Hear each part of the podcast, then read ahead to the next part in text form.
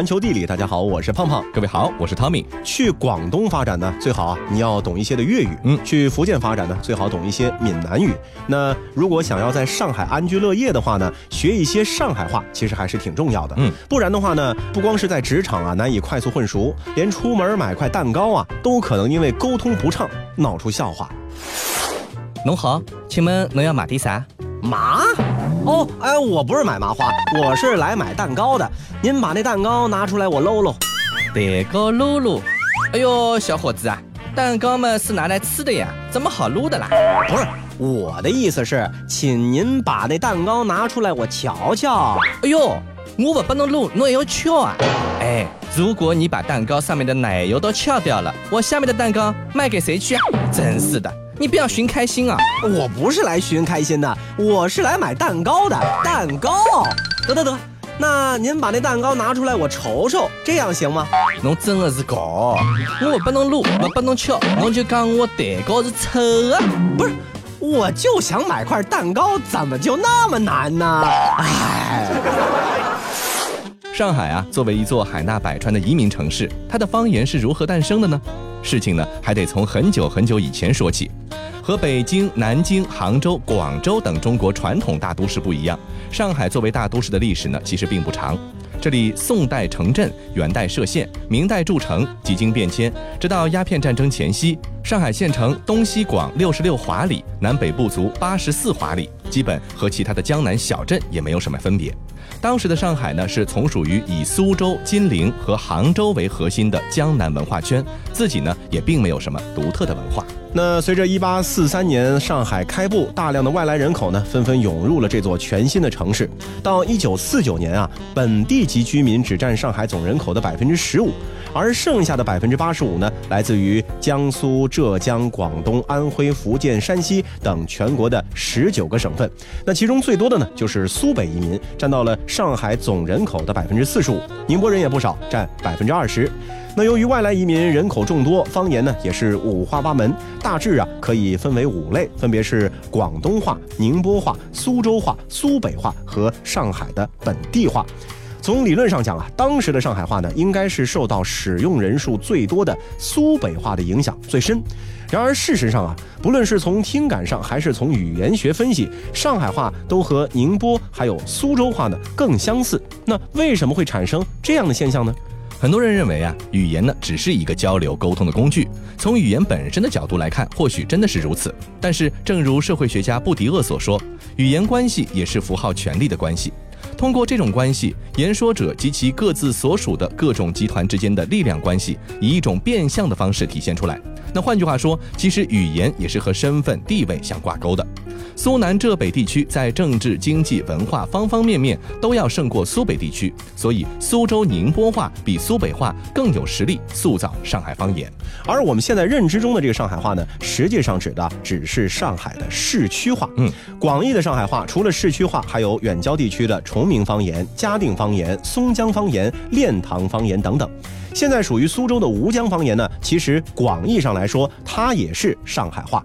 行走小百科，上海话属于吴方言太湖片的苏沪加小片，早先只是松江话在黄浦江两岸的一个分支，地位没有什么特殊之处。十九世纪中期以前，上海话的发展速度一直很慢。从一八四三年到二十世纪中期这一百多年间，市区的上海话发生了较大改变，声母从二十七个变成了二十八个，韵母从六十三个变成了三十二个，声调从八个合并到了五个。而词汇方面，市区上海话吸收了周边很多地区，诸如松江、苏州、苏北、宁波、杭州话的方言土语，甚至有一些英语词汇也被纳入了上海话的体系中。咱们举个例子啊，比如说表示步行的 Valencia，其实呢这是苏州话；嗯，肖巴西是这个苏北话；表示数量大、程度高的莫姥姥，它是杭州话。就连现在全国人民看作上海话标志的阿拉，其实呢也源自于宁波话。早先的上海人表示说我们的时候啊，其实是不说阿拉的，只说尼或者母尼。不过呢，新上海话也不完全是周边方言的一个混合产物。虽然上海话和宁波话、苏州话的声母、韵母、声调，甚至拼合方式都很相似，但是上海话比宁波话的语速要慢一些，降调少，抑扬顿挫感呢是弱了一些，听起来更加嗲一些。但是呢，又比苏州话的语速快一些，降调多，抑扬顿挫感强一点。所以说和苏州话比起来呢，上海话就硬一些。嗯，那记得曾经啊，有媒体做了一份中国最难懂方言的排行榜，上海话的难懂程度呢是位列第三，嗯，而仅次于上海话排名第四的就是陕西方言了。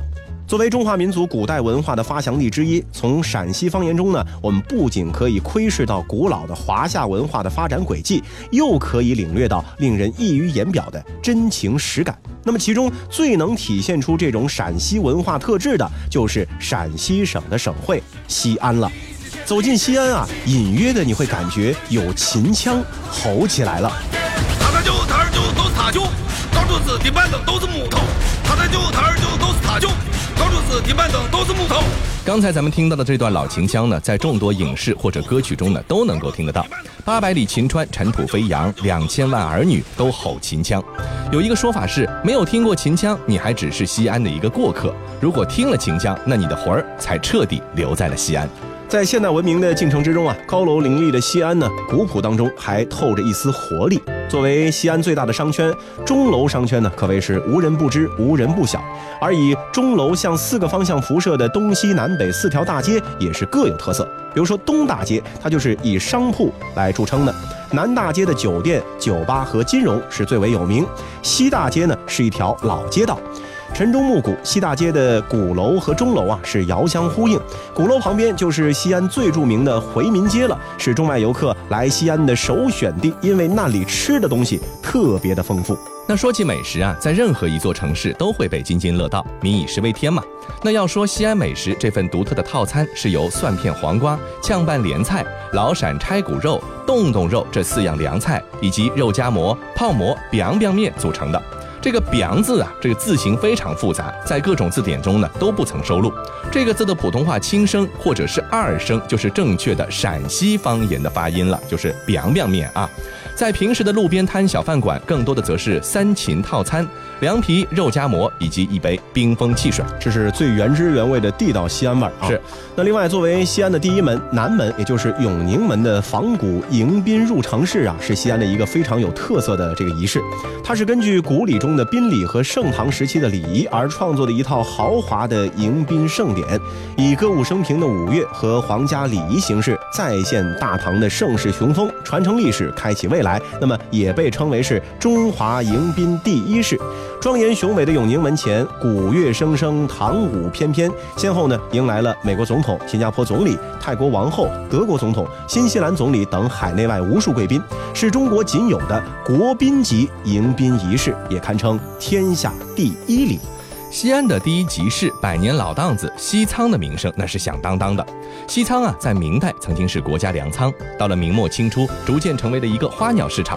每逢周四周日集市啊，不止西仓东南西北四条巷子，老五巷和教场门也成了商贩们的聚集地。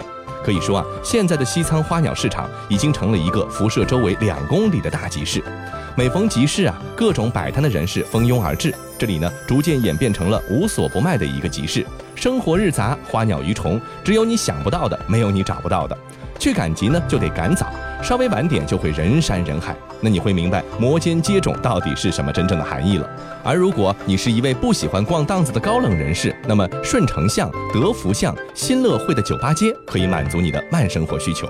还有西安市内的第一村沙井村，非常的有特色。在这里呢，诞生了中国第一部城中村电影《沙井村之恋》。小人物也有大梦想，这里呢是他们的起飞点，时刻啊也演绎着爱恨情仇、悲欢离合的故事。喧嚣的苍蝇馆子，六块钱的油泼面依然存在，叫一份菜米饭可以管饱。甭管是卖菜的、上学的，还是打工的、做生意的，都在三百元一个月的民房里面住的是实实在在。嗯，在为数不多的古城中啊，西安的确是对得起“古都”这两个字的。长安羁绊了十三代帝王的心，历经千年口音未改。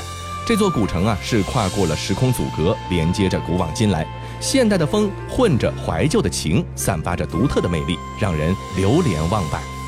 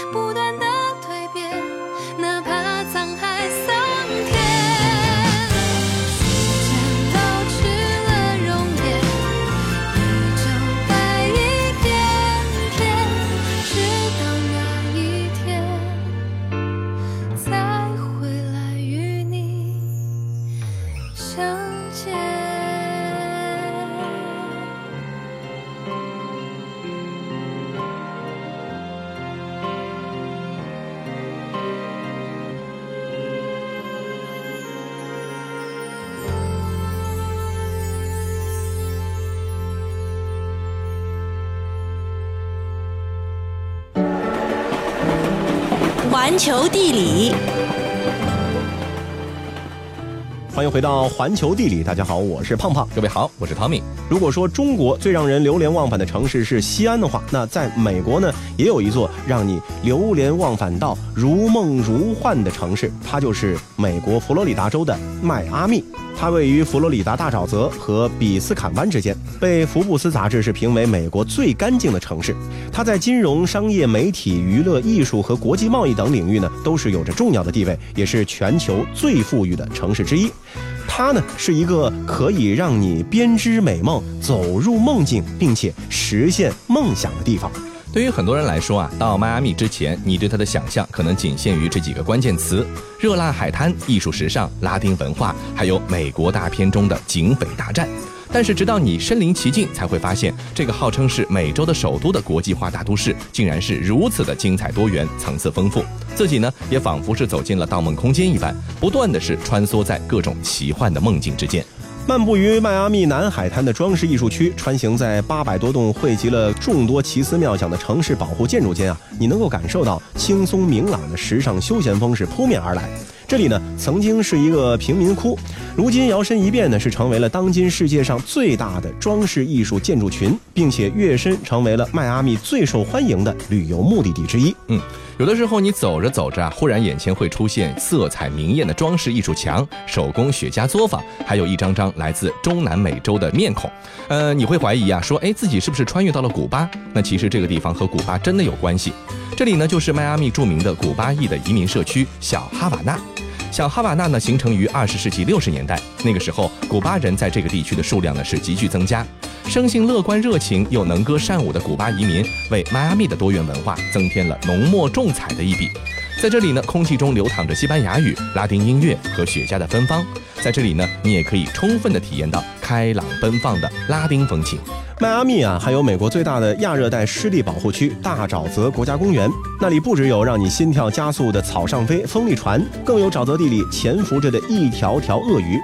而在大沼泽鳄鱼农场里面啊，有着大约两千多条大大小小的短吻鳄，你可以给它们投食，观看它们的表演，甚至亲手捧着小鳄鱼拍照留念。幸运的话呢，你还会遇到年轻帅气、会说一口流利中文的少东家，他呀特别的青睐中国游客，和他用中文聊上几句，他呢就会特别慷慨地捧出一盒长着像鸡米花一样的东西。那其实呢，这个就是鳄鱼肉，你可以一尝鳄鱼肉的滋味。那么刚才这个鸡米花一样的油炸鳄鱼肉呢，只是一个小零嘴儿，要想要吃饱，还得去阿甘虾餐厅。世界真奇妙。位于迈阿密贝塞德市场的阿甘虾餐厅，装饰元素基本都取自于《阿甘正传》，墙上贴着阿甘打橄榄球的巨大海报，橱窗里陈列着电影里阿甘穿过的衣服和跑鞋。点菜的时候举一下桌上的 Stop Forest Stop 红色招牌，笑容可掬的服务生就会立刻出现在你面前。饱餐之后走出店门，会发现餐厅门外放置了一张和电影当中一模一样的巴士长椅。阿甘就是坐在这里喃喃自语。妈妈说，生活就像一盒巧克力，一定要坐下来，摆一个和阿甘一样的姿势，拍一张充满趣味的留念照。迈阿密呢，不光是现代摩登，也有怀旧的去处。比如说，有一座意大利文艺复兴风格的豪宅，就建于1916年，它的名字叫做维兹卡雅博物馆及花园，是工业巨头詹姆斯·迪尔林的私人宅邸。豪宅啊，是由一千名欧洲技工耗费五年时间建成的，里面有七十个房间，拥有极其珍贵的十五到十九世纪的古董家具和装饰艺术品，走进去就宛如到了欧洲宫殿一般，觉得是那样的美轮美奂。占地十英亩的户外花园是坐拥比斯坎海湾的美景，园内优雅地点缀着华丽的意大利和法式的喷泉，在宅子里静静的踱步，欣赏着满目的奢靡绝美。你能够想象到吗？伊丽莎白二世，还有西班牙卡洛斯国王和索菲亚王后等等众多名流啊，都曾经踏过你脚下的大理石地面。最后，再让我们来到暖洋洋的海边，来到迈阿密不能错过的海滩边上，你会看到一位位皮肤黝黑、浑身有着漂亮肌肉线条的帅哥奔跑着和你擦身而过。不远处还有一些身材曼妙的比基尼美女正躺在松软的沙子上，恣意地享受着阳光的亲吻。眼前是天空湛蓝，阳光和煦，海浪温柔，你不如也慵懒的躺下，闭上双眼，在这个阳光的怀抱里做一个长长的美梦吧。那和迈阿密的美丽海滩相比呢，下面要说的这个海滩啊，在美丽当中呢，显得就有一丝高冷了。还记得两千年的一部电影《海滩》中，二十五岁的小李子莱昂纳多·迪卡普里奥只身前往泰国寻找到的一片遗世独立的海滩吗？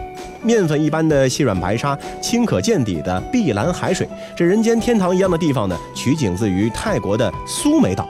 海滩啊，也由此成为了少数可以在苏梅岛取景的电影之一。要知道啊，当地政府为了保护苏梅岛纯净的自然风光，曾经多次拒绝了好莱坞电影的取景要求。苏梅岛呢是泰国的第三大岛，周围有八十多个大大小小的岛屿，大多数呢都是无人居住的。除了拥有干净细软的白沙滩，它也是海上娱乐和潜水的一个好去处。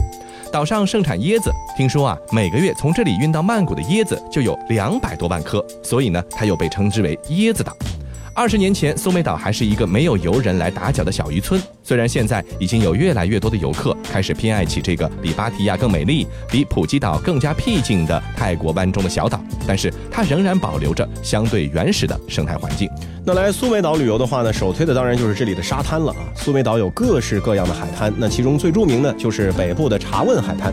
这个月牙形的海滩呢，是绵延四公里，白沙干净，海水清澈，也是岛上酒店和各种娱乐设施最多的地方。游泳、日光浴、沙滩排球、水上摩托，亦或者是海滩按摩，都很受欢迎。嗯，如果你嫌这个查问海滩啊人太多太热闹，南面呢还有安静的拉麦海滩。拉麦呢是苏梅岛上第二大海滩，清澈见底的海水非常适合游泳。岛上著名的景观祖父祖母石也是在这片的海滩上。祖父祖母石是两块自然风化而成的岩石，因为外形看起来有点像男女的生殖器官，所以呢因此而得名。另外啊，像波普海滩，长呢大约是两公里，是岛上最古老的一个定居点，也是看日落的一个好地方。远离喧嚣，游客很少。海滩西边的梅南村啊，是非常的适合浮潜。还有紧邻波普的梅南海滩，中间的沙子海角是岛上欣赏日落的最佳地点。海面平稳，适合冲浪，也是背包客爱住的地方。嗯，那么苏梅岛附近啊，一共有八十多座离岛，乘坐小型游艇呢，就可以很方便的去到达那里。其中涛岛呢是最为著名的，因为它的外形啊看上去像一只乌龟，所以呢又被称之为叫做龟岛。这个面积只有八点五平方公里的小岛，是泰国乃至东南亚的潜水教学的一个大本营。每年全世界有四分之一的潜水证都是从这个地方发出来。这个地方有一个特点，就是海面平静，海水的能见度呢也非常高，拥有美丽的珊瑚和丰富的海洋生物。除了是浮潜圣地呀，也是全球学深潜最便宜的地方之一。不过要注意了，潜水的时候呢，要小心的躲避珊瑚岩，以免划伤手脚。那为了保护当地的生态环境呢，也在潜水的时候千万不要去触碰海底的珊瑚或者热带的鱼类，更加不能私自捞取海星或者贝壳。那作为一个海岛啊，这个苏梅岛上现在的住宿条件也很好了，住宿的选择也很多，酒店加起来呢都已经有一千四百多家，其中不乏 W 酒店、四季酒店、苏梅岛悦榕庄、康莱德等等的网红酒店。不过啊，如果是一大家子人或者是一群朋友一起去海边度假，还是推荐私密性比较好的海边度假别墅比较好。面朝大海，带有沙滩，打开门就能走到海边，这样的感觉别提有多惬意了。别墅里啊还会有管家，什么事儿呢就可以直接找他们啊，也提供 SPA 服务，推荐可以来一个泰式古法推拿，做完之后啊，整个人都活过来了。厨师呢会准备好早饭，自己呢也可以做饭。有兴致的话，在院子里面再来一个海鲜 BBQ 也没有问题。懒得出门的话呢，可以躺在别墅的泳池边吹吹风、看看海。这里啊还可以等到日落。嗯，来泰国呢，当然也少不了这个路边的很多的美食啊。和灯红酒绿的芭提雅相比，苏梅岛的夜晚呢就宁静多了。但是租一辆摩托车出去兜一圈，也许能够寻觅到一顿让人口水直流的泰式宵夜，烤串、炸椰子丸，还有芒果冰激凌等等，以及大排档提供的现做咖喱蟹，准叫你吃了还想吃。好了，以上就是本期节目的全部内容，感谢各位的收听，我们下期再见。泰国、新加坡、印度尼西亚，咖喱、肉骨茶，印尼九层塔，做 SPA 放烟花，蒸桑拿，Coco、Pineapple、Mango Mango，沙巴、芭提雅，阳光热辣辣，香巴、啤酒花，风景美如画，夜市下海鲜价，泳池趴，嘟嘟嘟嘟，干嘛干嘛呀？咖喱咖喱，轻轻